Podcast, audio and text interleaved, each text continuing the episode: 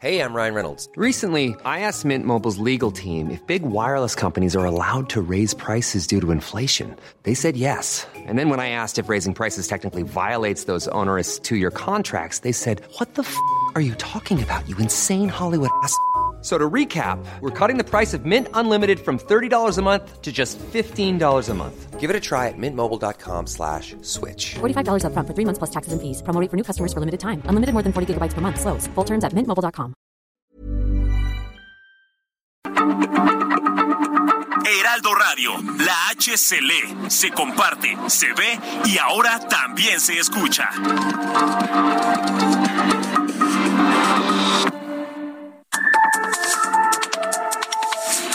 Norte a sur, las coordenadas de la información. Con Alejandro Cacho.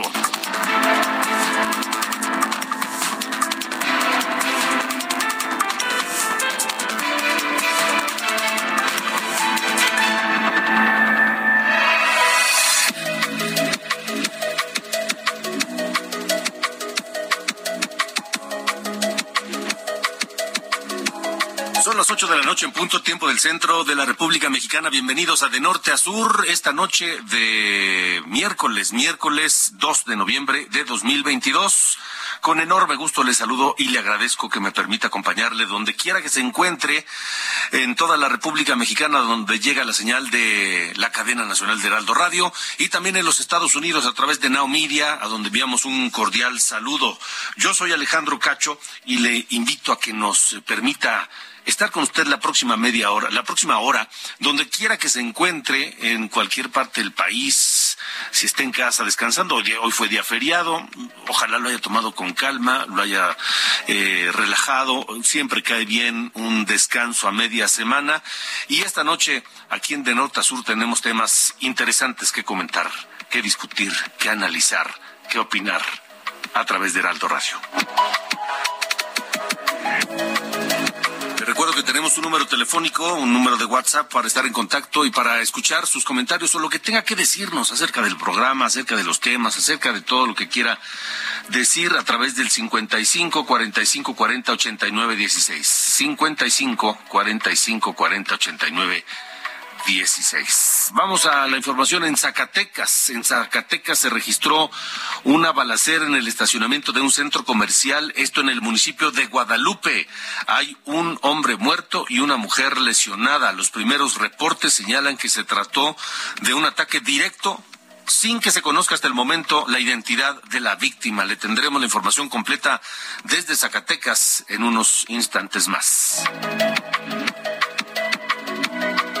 Y el tema, el tema que está hoy sobre las mesas de discusión, sobre los temas nacionales importantes, es la reforma electoral. Esta reforma electoral que está impulsando el gobierno de Andrés Manuel López Obrador y que hay muchas opiniones en torno de ella. Hay, hay, hay voces importantes que eh, piden no tocar a los eh, a, las instituciones electorales. Me refiero al Instituto Nacional Electoral y me refiero al Tribunal Electoral del Poder Judicial de la Federación, porque el gobierno de López Obrador quiere tener su propia versión de estos dos órganos del INE, desaparecerlo y, formar otro de acuerdo a su propuesta, y también quiere reformar al Tribunal Electoral del Poder Judicial de la Federación. ¿Qué opinan ustedes? Me gustaría escucharlos, me gustaría comentar lo que nos tienen que decir a través del 55 40 80 45 40 89 16. Esta noche platicaremos aquí en De Norte a Sur con Roy Campos.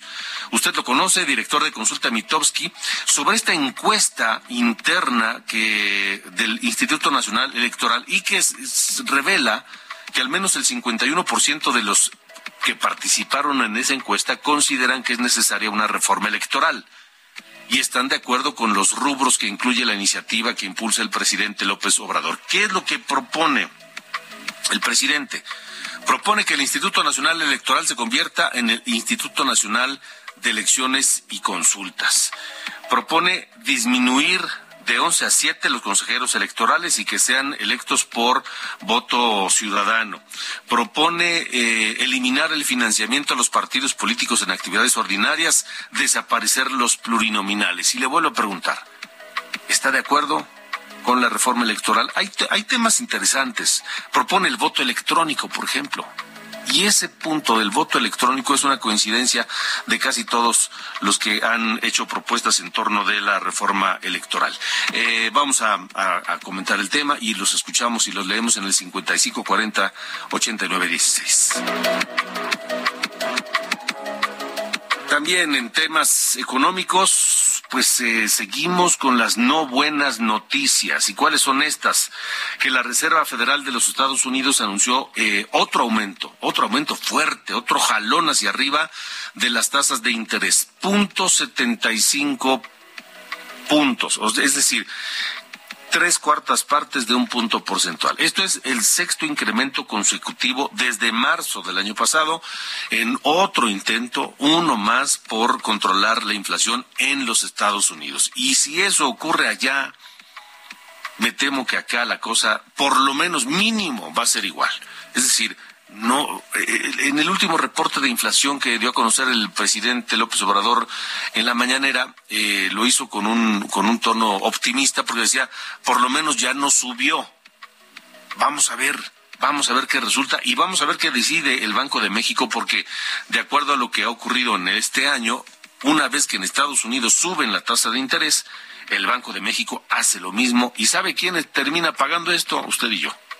Todos nosotros las empresas, los particulares, se nos encarece el crédito, se nos encarece el dinero y por eso platicaré con la maestra Sofía Ramírez, directora de México, cómo vamos, sobre este impacto que tendrá en la economía mexicana este nuevo jalón, este nuevo aumento en las tasas de interés en los Estados Unidos.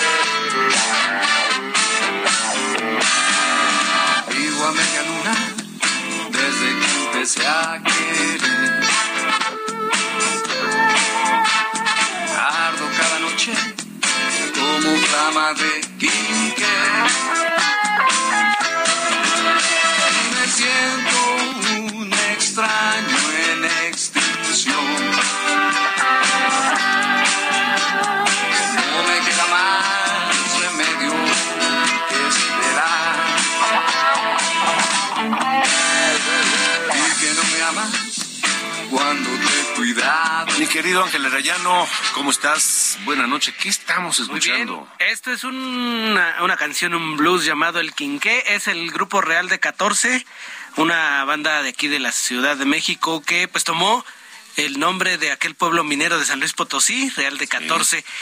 Este grupo fue fundado allá a finales de los años 80, 87, por ahí así. Esta que escuchamos es una canción de 1994 del álbum Contraley llamada El Quinqué y estamos recordando al fundador y vocalista de este grupo, José Cruz que nació el 2 de noviembre de 1955, está cumpliendo 67 años. Es uno de los más destacados dentro de el, pues el ambiente blues aquí en, nuestro país, en la Ciudad de México. Y pues se estrenaron, digamos, con su primer concierto allá en el aquel Rocotitlán, ¿te acuerdas? Sí, claro. Allá, allá se, se dieron a conocer. Y pues de, de, ahí a estos años, fíjate que últimamente José Cruz no ha estado, digamos que con regularidad en su trabajo porque ha tenido alguna algunos problemas de, de salud, esclerosis múltiple, que incluso lo obligó a, a bajarse de un hacia medio concierto, tenía también problemas legales con algunos de sus músicos. De hecho, lo que estoy viendo es que su último trabajo que publicó, el último álbum en 2016, ya hace algunos años, pero este es uno de sus, de sus más conocidos temas, El Quinqué, junto con otro llamado Azul también, blues puro de la Ciudad de México, Alejandro. Muy bien, muy bien, muy bien. Oye, no sé si te da la misma impresión, de repente me escuchando a José Cruz, sí, este, me, me pareció cierto tono parecido a como cantaba Tintán, Germán ¿Tú crees? No, no la habían. No A ver, suelta A ver, escúchalo y, dime si, si, estás de acuerdo. Sobre todo al principio, al principio de la canción. Ok. Ya, lo, escucharás y ya me dirás si sí Ok, pues yo te dejo con este solo de guitarra, ¿qué te parece? Órale, va.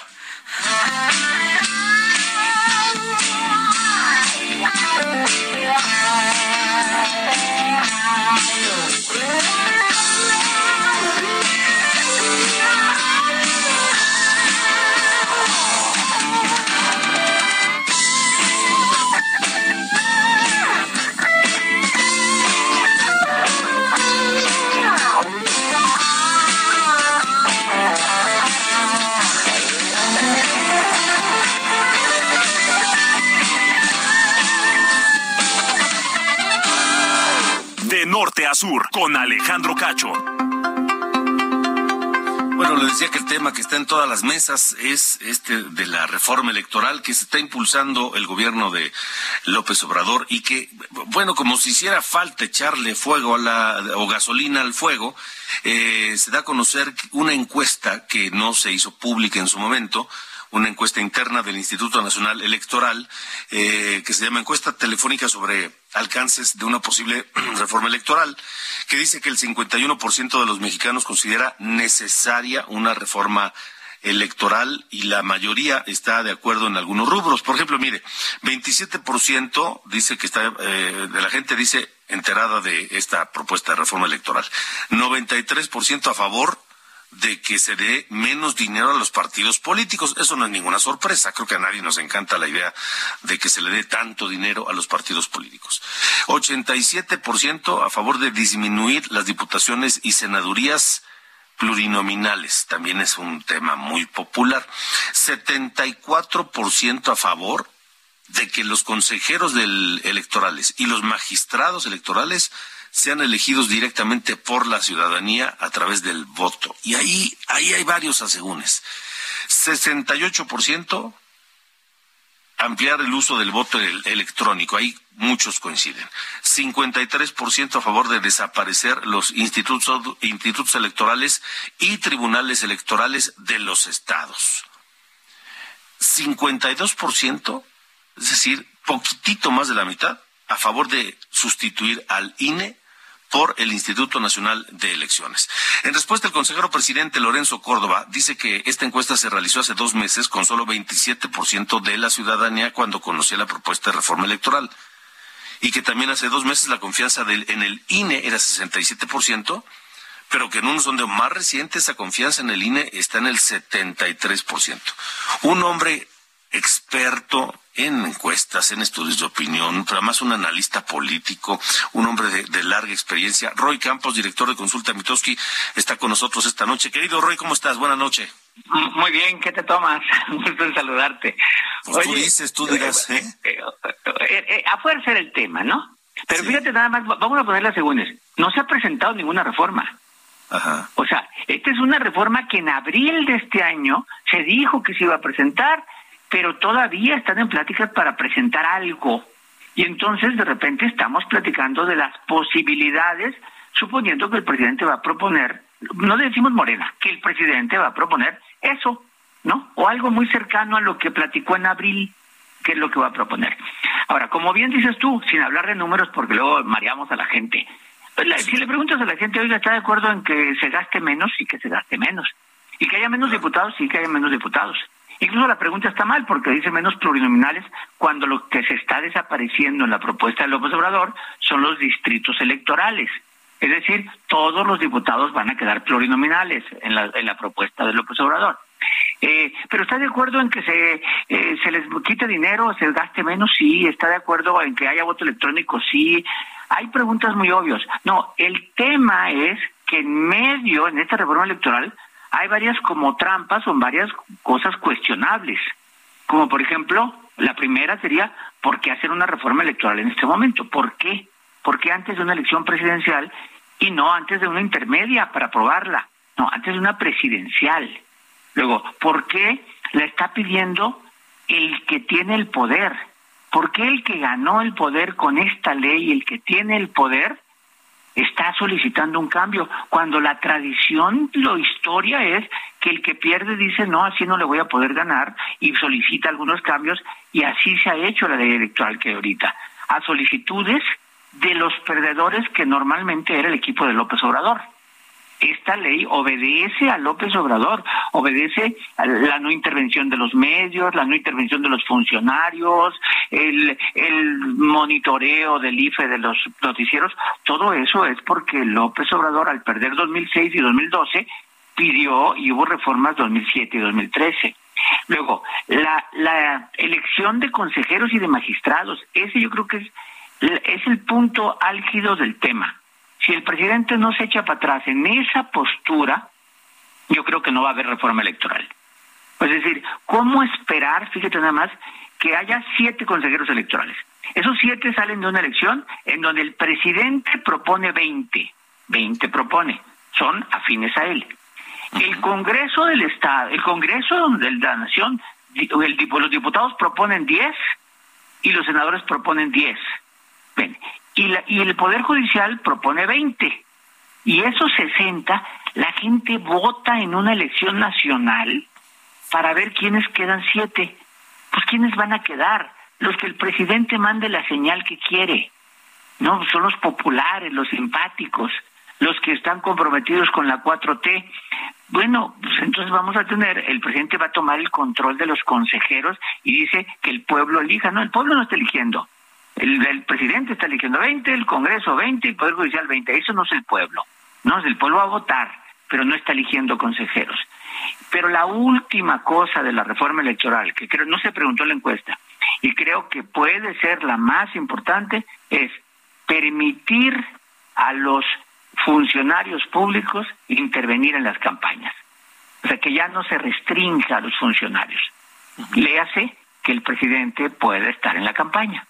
O sea, que pueda, que pueda decir, hay que votar por Morena, y de eso poco se ha hablado. en el debate le fue muy bien a tal candidata. O sea, que pueda opinar. Lo cual el presidente, después de aquel cállate chachalaca, se prohibió. O sea, pues, porque en 2007 se hizo una ley justo porque el presidente dijo cállate chachalaca. Que, no, el presidente dijo que no, no hay que votar, no hay que cambiar de caballo a la mitad del río, dijo el presidente, eh, y luego eh, pues se hizo una ley para que no se valiera, porque el tribunal dijo si te metiste en la campaña, no se vale que te metas. Bueno, ahora la propuesta es un poco permitir que el presidente se meta. Yo creo que eso también es un punto importante. Sí, y del que poco se ha hablado, Roy, eh, o nada se ha hablado. Eh, no, nada. Y tal vez estaría interesante analizarlo a fondo y quitar ya esas este, camisas de fuerza en torno del presidente y de los demás funcionarios públicos en, las campañas, porque al final terminan haciéndolo. Oye, y no más eso, en otros lados del mundo se vale. El chiste es que hoy no se vale en México, ¿no? Pero en otros lados se vale. Pues simplemente cuando hay reelección, pues el presidente habla bien de sí mismo.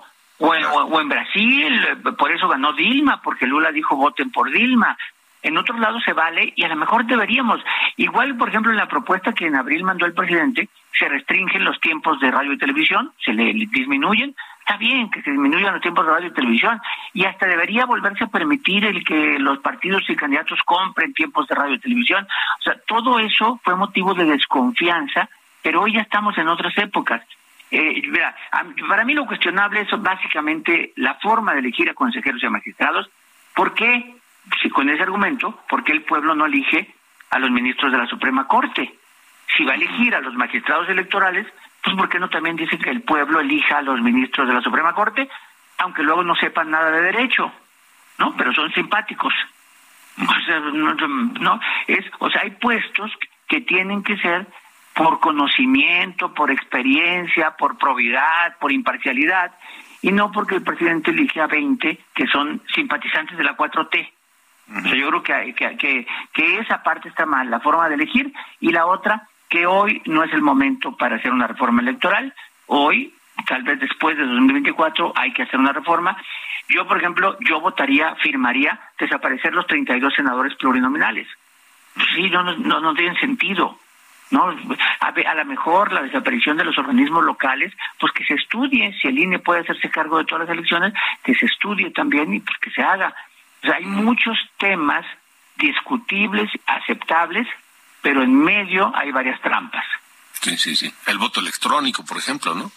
E, ese, por ejemplo, qué bueno que se haga. Fíjate la paradoja de este fin de semana. En Brasil funcionó perfectamente la información. ¿No? El presidente luego hizo una trampita porque dijo ya, allá, dos horas después del cierre, ya está. Dice, aquí resulta que a las seis cerramos y la información está hasta las diez once. No, espérate. no está mal. son, cierran a las seis, pero con el cambio de horario son las ocho de, de Baja California. Entonces cierran a las ocho de la noche y hay información a las diez, cuando se termina de, de, llegar resultados. Pero también dijo, hay que aprender de los brasileños para ver cómo le hacemos con lo que hacen allá. Eso cuesta dinero. O sea, está diciendo, ahorremos dinero, pero vayamos a ver cómo le hacen para que también lo hagamos aquí. Y nunca dijo que el Instituto Electoral allá en Brasil es autónomo y sus consejeros no los eligen por voto popular. O sea, si vamos a aprender de Brasil, de lo que pasó en Brasil, pues aprendemos completo. No se eligieron por voto popular, cuesta dinero hacer lo que hacen y es un organismo autónomo separado de toda autoridad de gobierno. Ahora, mencionaste hace rato una palabra que es muy importante, la desconfianza. Nuestras instituciones y leyes electorales están construidas por los partidos políticos en base a la desconfianza de ellos mismos hacia todo lo demás, hacia los demás partidos, hacia el poder legislativo, hacia el Estado, hacia el, hacia el, hacia el presidente. Este, está construido así y muchas cosas que hoy no le gustan al presidente se hicieron porque en el pasado, cuando era oposición, él mismo las impulsó, o bueno, la oposición de entonces las impulsó y ahora ya no les gustan, las quieren cambiar. Exacto, o sea, mira, las leyes electorales, el INE es caro. No, no, o sea, no hay que negar, es caro, pero es caro porque le cargaron la mano a hacer actividades que otros no hacen. Una de ellas es, el, por ejemplo, la credencial, ¿eh? La credencial que es bien importante y que en la reforma le quitan la credencialización, no dice que tiene que ser la credencialización, ahí hay que cuidar, ¿no? El nuevo, el INEC que quieren hacer, no es el encargado de la credencialización. Bueno, tiene que monitorear y la gente, todos los noticieros del país, monitorear que tenga una comentarios parejos para todos los candidatos y tiempos parejos, que no le dediques más a uno que a otro. O sea, está muy complicado, o sea, muy complicado. Eh, y el INE lo tiene que hacer, es la mayor central de medios del mundo, el INE. Yo creo que eso se le podría quitar, pero es basado en la desconfianza. Y es una desconfianza siempre de las minorías que desconfían de que la mayoría utilice esas reglas para ganar, ¿no? Pero es las minorías son las que pugnan por los cambios electorales. Aquí resulta que el que está pugnando por los cambios es el que tiene la mayoría y el poder. Es el que quiere cambiar las reglas. ¿no?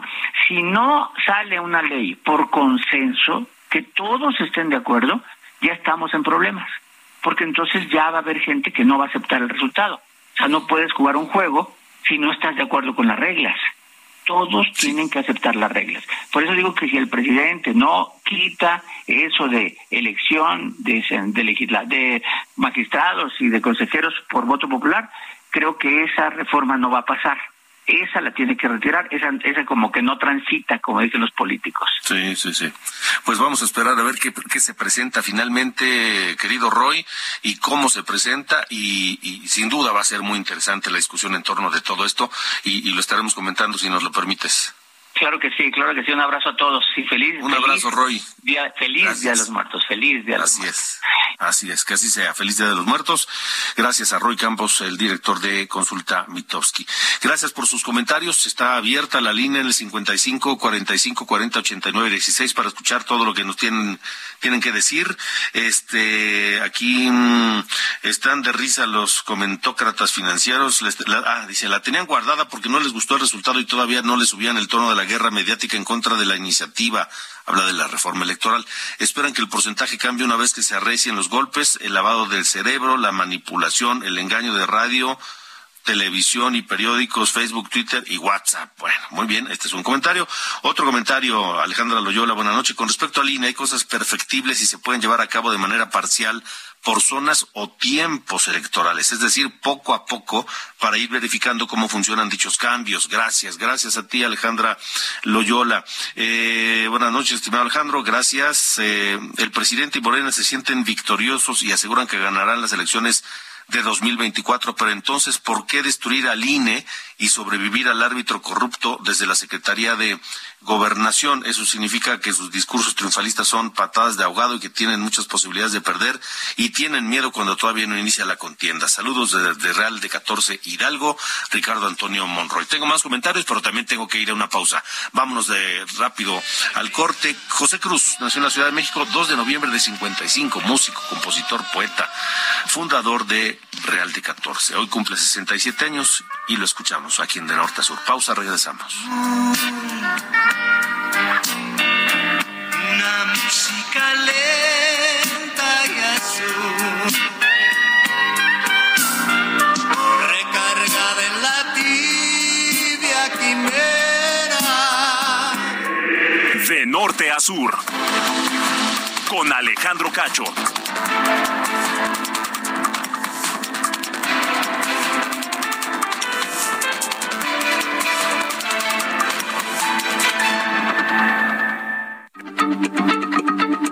Heraldo Radio, la H se lee, se comparte, se ve y ahora también se escucha.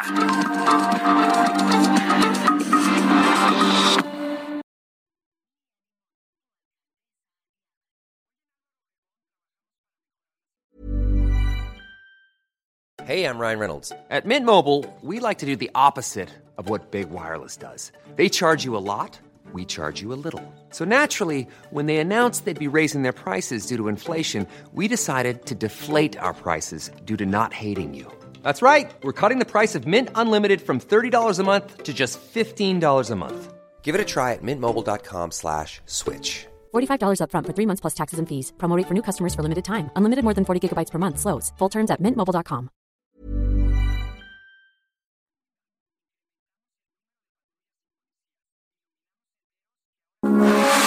Radio, con la H que sí suena y ahora también se escucha. De norte a sur, las coordenadas de la información. Con Alejandro Cacho.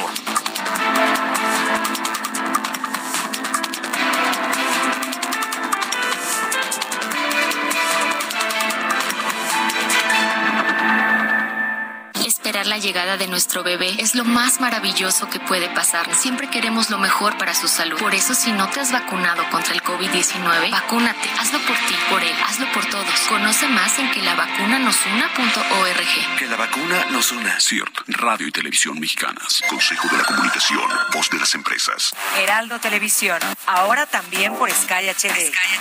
Toda la programación de Heraldo Televisión a través del canal 161 de Sky HD. Noticias, deportes, entretenimiento, gastronomía y mucho más. Heraldo Televisión, en todo el país, ahora también por Sky HD.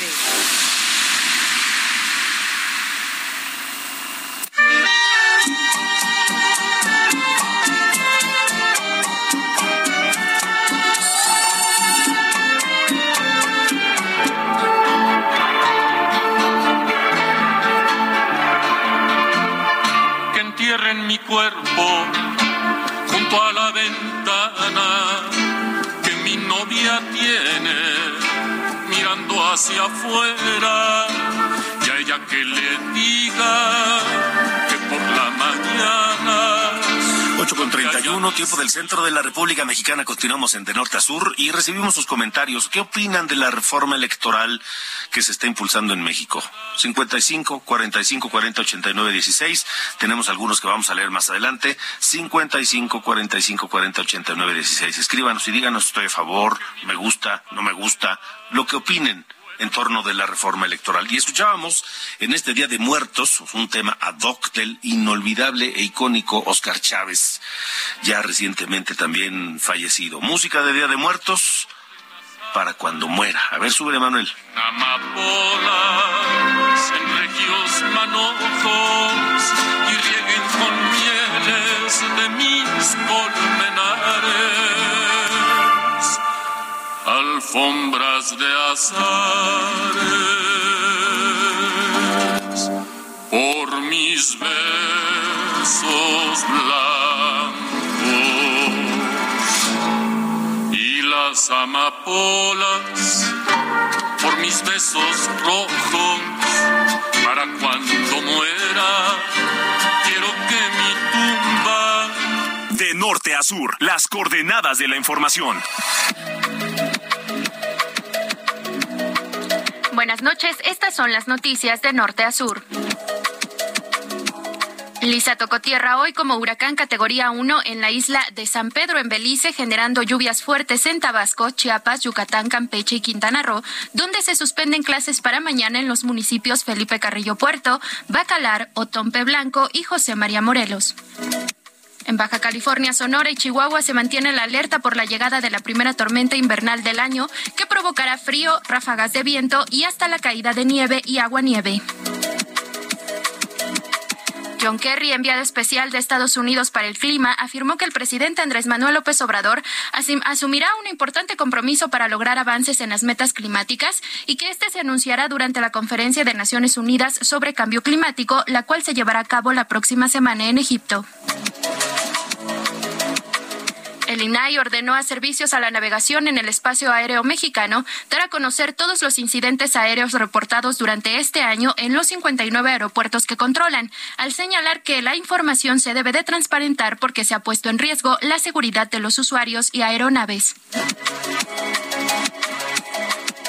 coordinador del PRD en el Senado, Miguel Ángel Mancera, señaló que el senador de Morena, Ricardo Monreal, podría ser el candidato a la presidencia de la República en 2024, pero como parte de la alianza opositora y no en las filas de Morena. Finalmente, el multimillonario dueño de Tesla y ahora de Twitter, Elon Musk, plantea eliminar alrededor de 3.700 puestos o hasta incluso la mitad de la fuerza laboral de la red social, pese a que aseguró hace unos meses que no despediría al personal. Yo soy Diana Bautista y estas fueron las noticias de norte a sur.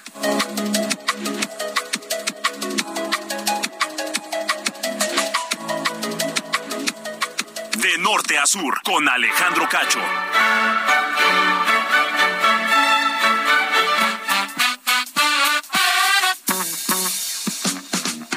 ¿Qué pasa, mi querido y estimado Carlos Allende? ¿Cómo te va? Todo bien, todo bien, mi estimado señor Cacho. Yo sé que no me lo pediste, pero te voy a dar mi opinión de la reforma electoral. A ver, venga. Porque aún así siento que hay cosas que sí vale la pena rescatar. Ajá. Eh, como, en mi opinión, el tema de eh, la elección a través de representación pura, ¿no? Que es hacer listas, digamos, eh, a nivel estatal y a partir de ahí ir asignando los, los curules en la Cámara eh, de Diputados. Porque si tú ves, si hubo alguien, no me acuerdo. a ver, a ver, a ver, explícalo con manzanitas, por favor. Con eso es, es, a ver, hoy está dividida la Cámara en 300 que son voto directo, digamos, por una persona que son los uninominales, y 200 que son plurinominales, ¿no? Esos que votas a través de listas por circunscripción.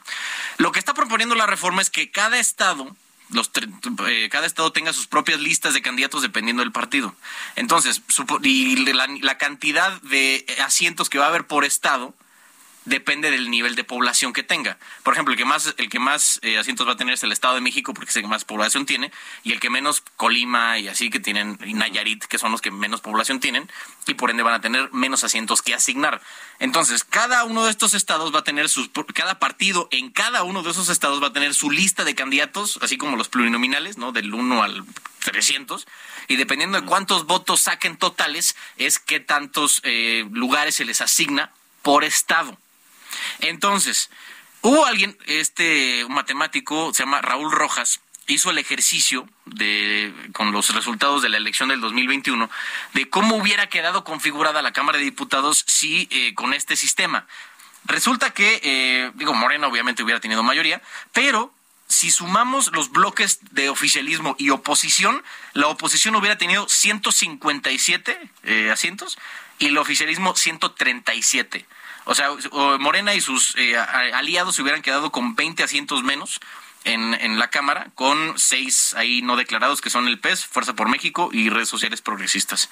Entonces, eh, bueno, y aunque esos tres partidos se fueran con el oficialismo, no alcanzarían. O sea, estamos hablando que si tuviéramos ese sistema de representación que hace que cada voto cuente, eh, tendrían mayoría los que hoy están en la oposición, al menos en la Cámara de Diputados. Entonces ya de inicio ahí como que muchos están diciendo, no, que es para favorecer a los que están en el poder. Bueno, pues con los resultados que hubo en la elección del año pasado, no, no, no hubiera pasado eso.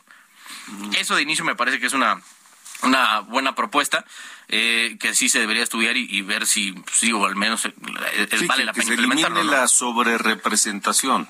esa es una, sí, sin duda totalmente. Y también el voto electrónico y todo ese rollo. El voto electrónico estoy de acuerdo. Yo también, totalmente. Tarea poca histórica, ¿no? Votar desde la sala de tu casa, así.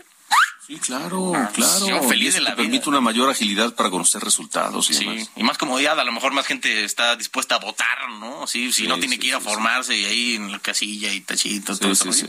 Pero bueno. Muy bien. Este, ese no era el tema, pero bueno, ya sí lo dejamos. Si quieres, mañana, mañana echamos el chisme de la cuenta pública 2021. me, parece muy correcto. ¿No? Este, ¿Eh? cuenta pública 2021 que ya, para variar, encontró irregularidades en el gasto, específicamente en estados y municipios. Entonces, digo, te acordarás que todo el tema de la estafa maestra surgió, ¿no? De, reportes de, gasto en los estados y municipios. Entonces, ya a partir de entonces nos eh, acostumbramos, ¿no? A ver qué, en qué demonios está gastando el dinero en los estados. Sí, sí, sí. Pero, pero, pero, espérate, ¿eh? Espérate. Sedalmex es una estafa del doble. Sí. Estafa maestra. Sin duda. Totalmente. ¿Eh? y, ahí no ha pasado nada. En fin. Bueno, gracias. Fuerte abrazo.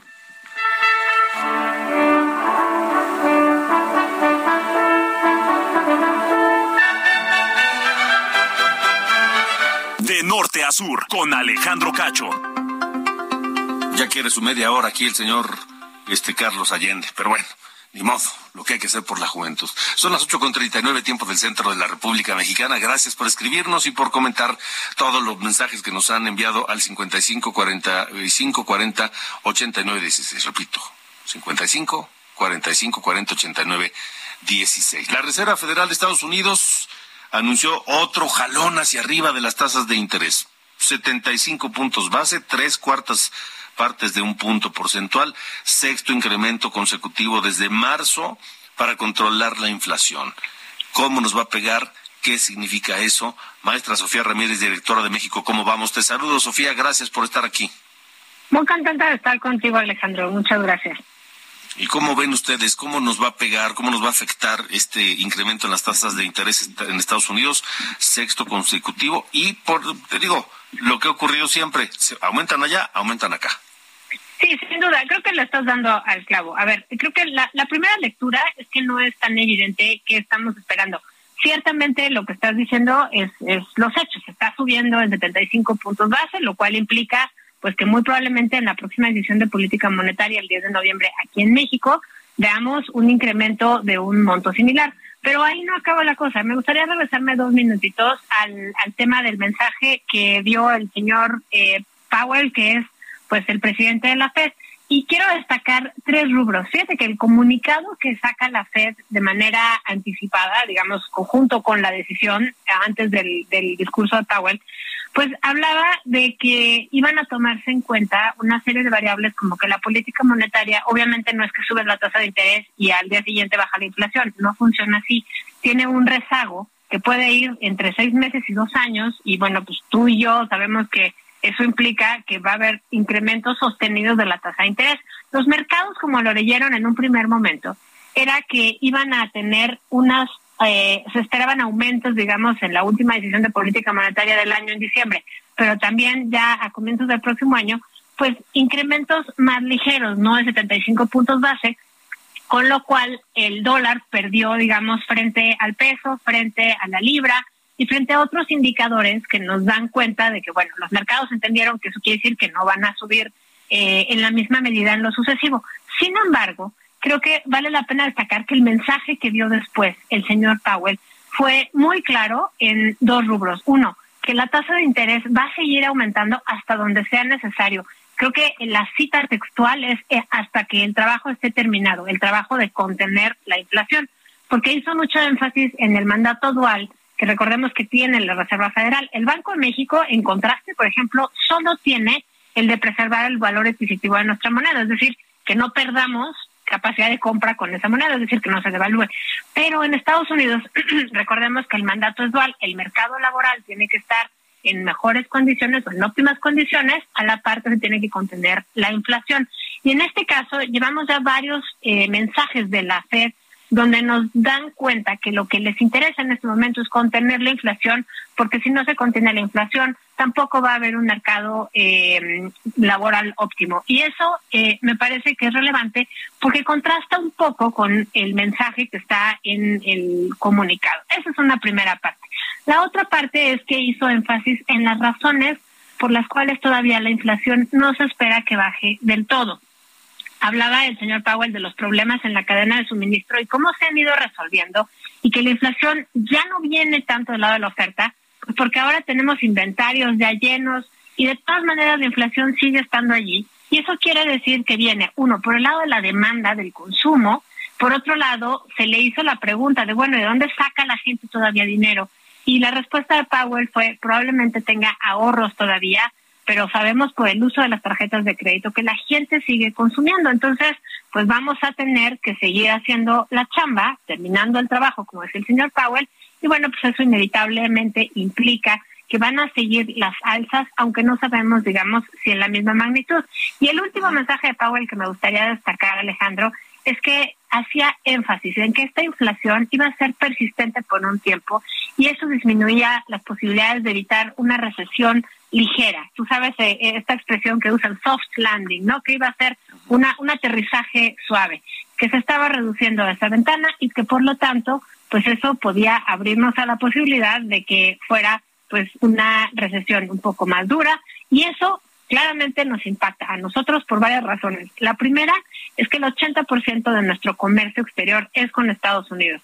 Tú recuerdas que la recuperación esta medio lentona, desigualadora que tuvimos prácticamente en 2021 y en la primera mitad de 2022 viene justamente de eh, el sector industrial, todo aquel que tiene que ver con las cadenas de suministro, en particular de los mercados norteamericanos y de nuestra integración comercial. Entonces, si el mercado norteamericano se ralentiza, lo que acaba pasando es que nosotros de este lado lo vamos a sentir sí o sí. Habrá algunos optimistas que me digan, sí, pero ahorita en el tercer trimestre vimos cómo ya los servicios remontaron y los servicios son dos terceras partes de nuestra economía. Sin duda, pero la afectación de que la va a haber, la va a haber, eso por un lado. Por el otro lado, pues tenemos que tener en cuenta que Estados Unidos pues eh, va a tener sus propias dinámicas de ralentización económica y nosotros en México hemos visto un banco central, un Banco de México, que también ha anunciado que es muy probable que va a empezar a observar ya no solamente los aumentos en la tasa de interés de Estados Unidos. Yo como lo leo en este momento es, si Estados Unidos sigue aumentando las tasas de interés, pero las, los aumentos son cada vez menores, México va a tener que seguir observando la trayectoria de la inflación subyacente, en concreto la de alimentos y la de eh, servicios, pues un poco como para poder ir eh, teniendo una propia trayectoria de control de la inflación de este lado de la frontera, porque pues claramente ya no todo es importado, porque claramente la inflación pues ya tiene un componente doméstico relevante y es muy, muy, muy importante, y esto para el auditorio, con esto termino, que los bancos centrales manden la señal de que no se va a eh, descontrolar la inflación en el futuro. Y con ello, los economistas decimos que se van a mantener ancladas las expectativas de inflación. Es decir, que los bancos centrales van a ver que los mercados, los consumidores, todos aquellos que leemos esta tasa de interés, entendamos que van a hacer lo necesario por contener la inflación, la de hoy y la del futuro. ¿Cómo podemos contribuir nosotros que no somos financieros y que pagamos las consecuencias de todo esto, Sofía? ¿Cómo podemos nosotros, primero, protegernos de estas altas tasas de interés y segundo, hacer lo necesario para que pues, se vaya controlando la inflación? ¿Será esto que dijo el señor Powell de ir conteniendo el gasto, gastar menos? Mira, yo, yo creo que es una pregunta compleja porque ciertamente eh, ahorita lo que lo que tú y yo experimentamos en el bolsillo, pues ciertamente es una alta inflación, pero si lo vemos como una economía, también estamos viendo una recuperación importante del mercado laboral. Lo que nos está dando la sensación de certeza, de que la economía va bien, de que está creciendo. Y hemos visto algo rarísimo en los datos oportunos, digamos, en las estimaciones de, de crecimiento, que ha habido ligeros desfases, estamos creciendo más que las estimaciones oportunas y por lo tanto tenemos esta sensación de que las cosas van bien, ¿no? Todo se está encareciendo, hay grupos de la población que le están pasando verdaderamente mal, pero mal que bien el mercado laboral ahí va. Entonces, simplemente yo creo que no habría que confiarnos. Yo le recomendaría a quienes nos hacen favor de escuchar que reduzcamos, uno, el monto de la tarjeta de crédito al mínimo que paguemos de manera totalera, que no arrastremos deuda, sobre todo deuda que sea de tasa variable, y finalmente que sí pensemos en hacer un colchoncito de guardar tres meses de nuestros ingresos o de nuestros gastos, eh, digamos el equivalente a lo que gastamos en tres meses en el hogar, pues para tiempos eh, difíciles. Tenemos todavía prácticamente un año para que empiece la recesión, según las estimaciones que tenemos por parte de Bloomberg y otras instancias. Entonces, en este periodo, no nos confiemos, las cosas se van a poder en el mejor de los casos, ligeramente difíciles. En el peor de los casos se van a poner muy difíciles y bueno, pues esa sería la recomendación. Pero a ver, entonces dime una cosa, la, la recesión se calcula que apenas va a empezar en un año. Se calcula, según las últimas estimaciones de Bloomberg, que va a empezar en octubre del próximo año. Por lo que te decía, la economía está ahorita con un mercado laboral, tanto en Estados Unidos como en México. Esto sí es una situación muy extraña compartida en ambos países, con altísimas tasas de inflación, pero además con un mercado laboral a tope. En el caso norteamericano hay algo así como dos vacantes por cada persona que está buscando trabajo. Ojo, no quiere decir que esté buscando trabajo y rechace la vacante. Las vacantes están en algunos lugares, en algunos horarios, en algunos niveles de ingreso, que quienes están buscando la vacante no están dispuestos o no están en posibilidad de cubrir. Quiere decir que el mercado norteamericano todavía está demandando mayor producción, por lo tanto está demandando mayor fuerza laboral y la fuerza laboral pues no está encontrando un lugar que le satisfaga. Una cosa eh, similar, pero insisto, con las diferencias guardadas, está pasando en México. Tenemos todavía un dinamismo en nuestra economía en el último trimestre ya marca un crecimiento muy importante de los servicios que no habíamos visto en los últimos dos años, los, los servicios venían muy rezagados. Y por lo tanto, economías como la Ciudad de México, que de por sí todavía no hemos llegado a nivel prepandemia y estamos 8% por debajo de lo que teníamos hace dos años y medio, pero mal que bien, en, en los últimos dos meses, agosto y septiembre, hemos visto un dinamismo muy importante vinculado a la recuperación pues, de los servicios financieros, sobre todo, que es lo que tiene Ciudad de México. En ese caso, estamos sintiendo que las cosas van a mejorar relativamente rápido. Pero insisto, la, la certeza de que mientras suban las tasas de interés, eventualmente se va a detener el crecimiento económico a ambos lados de la frontera, eso no podemos perderlo de vista y se tienen que seguir subiendo las tasas de interés como medicina porque la inflación es el mal más importante que hay que contener en términos económicos ahorita, pues porque al final del día modifica los precios relativos, distorsiona los mercados y afecta a los bolsillos de las familias. Hay que tener eso muy claro. Y yo creo que eh, eso es lo que nos está mandando el mensaje el señor Powell. Y bueno, pues estaremos muy pendientes con la próxima decisión de política monetaria en México, que pues ya la esperamos el 10 de eh, noviembre y la última el 15 de eh, diciembre. De acuerdo, pues Sofía, vamos a estar atentos y en comunicación contigo. Gracias por haber estado con nosotros. Muy contenta de haberlos acompañado. Hasta luego. Igualmente la maestra Sofía Ramírez, directora de México, ¿cómo vamos? 8.51. De norte a sur, con Alejandro Cacho. Al inicio del programa le comentaba de esta balacera en Zacatecas, en el municipio de Guadalupe. Estefanía Herrera, tienes el informe. Buenas noches. Alejandro, buenas noches. Pues así es, para informarte que la tarde, noche ya de este miércoles 2 de noviembre, sujetos armados agredieron a dos personas que se encontraban a bordo de un automóvil al interior de un estacionamiento de un centro comercial que alberga a dos tiendas grandes departamentales. Y pues bueno, eh, confirmar que eh, una de estas personas falleció en el lugar y otra más pues fue herida y está recibiendo atención médica.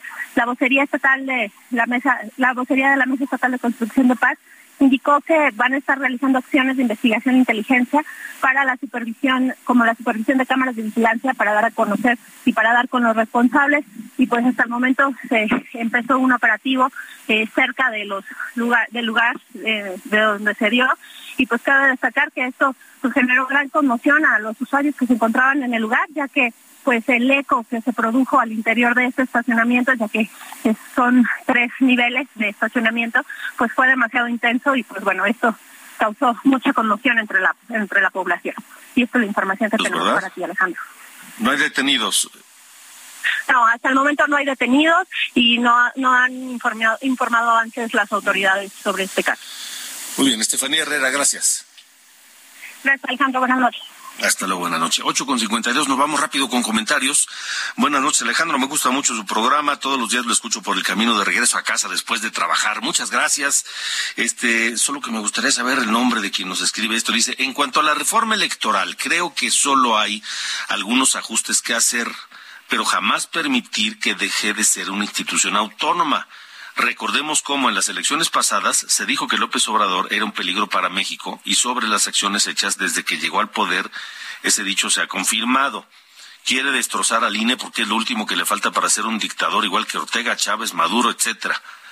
Mándenlo a gobernar esos países, pero aquí en México no lo queremos, nos dicen. Desde, el, número parece ser como de, de Guadalajara, de por allá. Gracias por escucharnos a través de Heraldo Radio, por supuesto. Em, yo también pienso que está bien, al Sancho, ya no le creemos a la oposición porque todo dicen que no y nunca apoyan. Saludos. Gracias. Teodoro Barrera, gracias, Teodoro.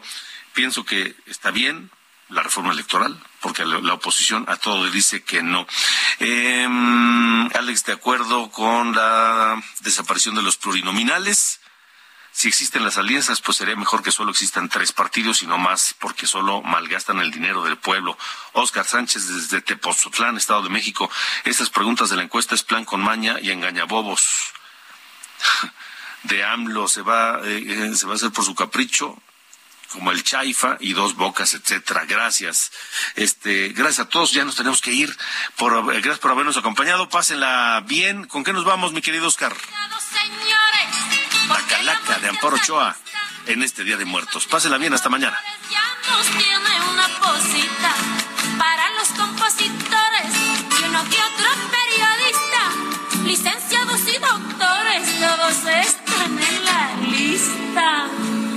Tucu, tucu, tiki, taka. Que recanica calaca. Cuando menos lo pensamos, nos hace tirar la pata y yo me le una vez. Esto fue De Norte a Sur, las coordenadas de la información. Con Alejandro Cacho.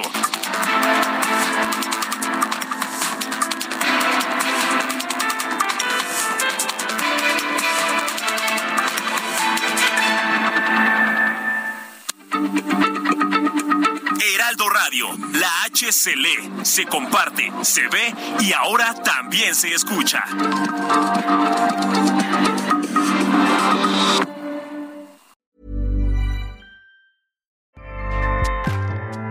ACAST powers the world's best podcasts.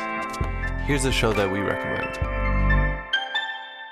The Real Housewives is a guilty pleasure for most, but if you're looking to not feel guilty about that pleasure, tune in to Everything Iconic with me, Danny Pellegrino, where I break down all the messy moments and behind the scenes antics of Bravo's popular franchise. And on Everything Iconic, I also interview celebrity guests like Kelly Ripa, Kiki Palmer, Drew Barrymore, Cameron Diaz, and more about their guilty pleasures, their past work, and so much more.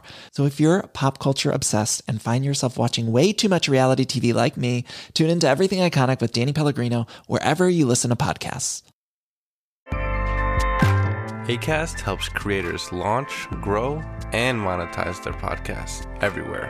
ACAST.com.